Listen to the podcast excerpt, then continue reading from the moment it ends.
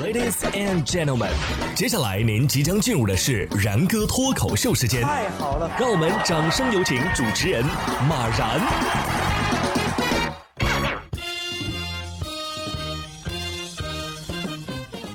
然哥说新闻，新闻脱口秀，各位听众大家好，我是然哥。不知道大家发现没有啊？就是在咱们身边啊，或者是在网上，我们看到的，总有一些人啊，这这这没啥正事可干的。近日在纽约的曼哈顿啊，就有一个男子在动物保护素食主义者面前大口的吃着烤串儿，呃，气的这些动物保护组织的人啊，轮番的上阵破口大骂。呃，这个我看了一下，这些动物保护主义者吧，你们既然常年吃素，咋还这么易怒呢？而且普遍喷口都没控制好哈，可能是口水要流出来了，是不是？还是说馋气坏了？馋的？不过要说馋啊，在这个动物界，特别是宠物界，可能没人干得过阿拉斯加猪了。近日在四川成都啊。啊，有一只狗狗睡梦中闻到了饭香，猛然惊起啊，这个起来就干饭。主人表示，虽然我们知道他平时啊吃饭很猛，但是没想到他这次吃饭能吃这么猛。哎呀，这这开机速度有点太快了啊！上一秒还在睡觉，下一秒猛然清醒就干饭了。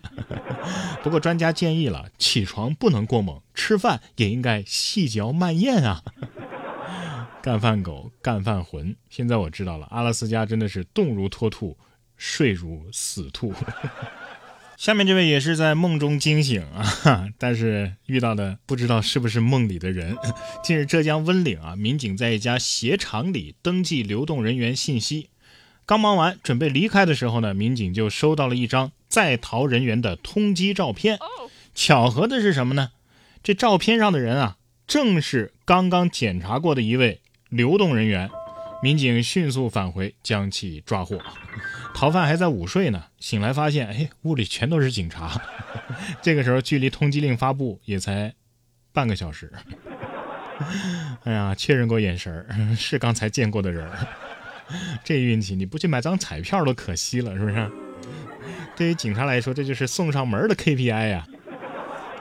下面这位倒不至于上通缉令啊，但是被拉个黑名单什么的，我觉得还是 呃不冤枉。近日，湖南的怀化一学员考科目二的时候，疑似错把油门当了刹车，于是呢把墙撞出了一个窟窿。视频拍摄者称啊，撞墙的这名学员呢开的是二十四号车，手动挡，在没有安全员的陪同下完成了考试，也回到了起点。可是呢。就在这个时候，可能是错把油门当刹车踩了，就撞上墙了。对此，考场工作人员回应说呀：“呃，学员人没事儿啊，目前考场呢也能够继续正常考试。”哎呀，这成绩到底是算通过还是没通过呢？我估计还是合格的，但是回中心估计要打印个黑名单。这就是教练不能承受之重，你知道吗？秋名山前传之我考科目二。刚那位考科目二的是介于通过和不通过之间，下面这位张女士啊是介于上当和没上当之间。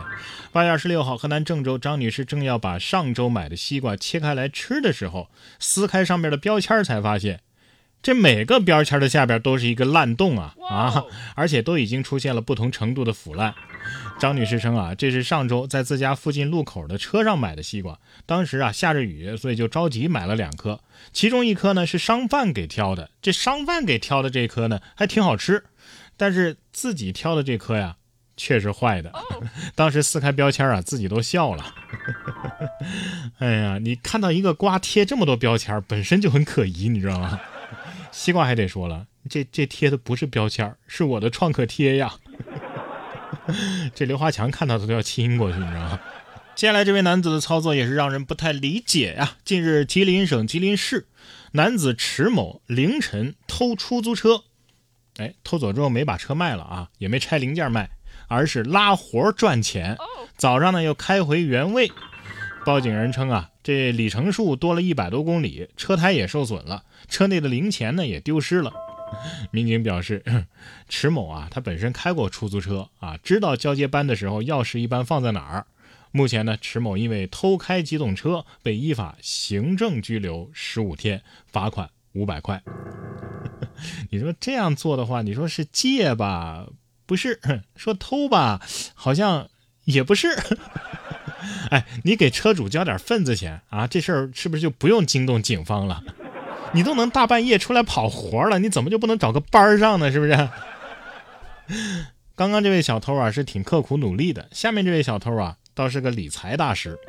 二零一八年三月，四名不速之客混进了昆明的某酒店的房间，抢走了住客董先生一点八万元的现金和银行卡。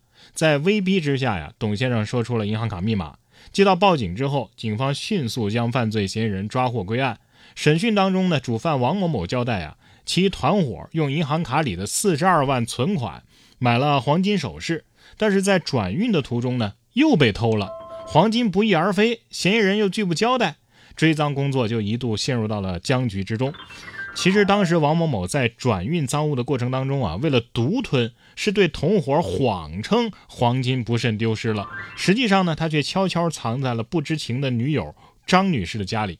这个王某某呢，以为自己骗过了全世界，却过不了民警这一关。没想到四年多来啊，疏而不漏的法网从未收拢。到了近日，一通来自西山警方的电话，让董先生是倍感惊喜，因为损失啊已经挽回了。哎，请他来认领。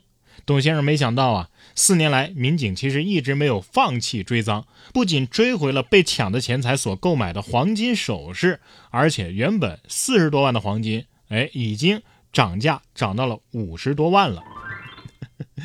哎呀，这这也算是投资的一种吧，高风险高收益。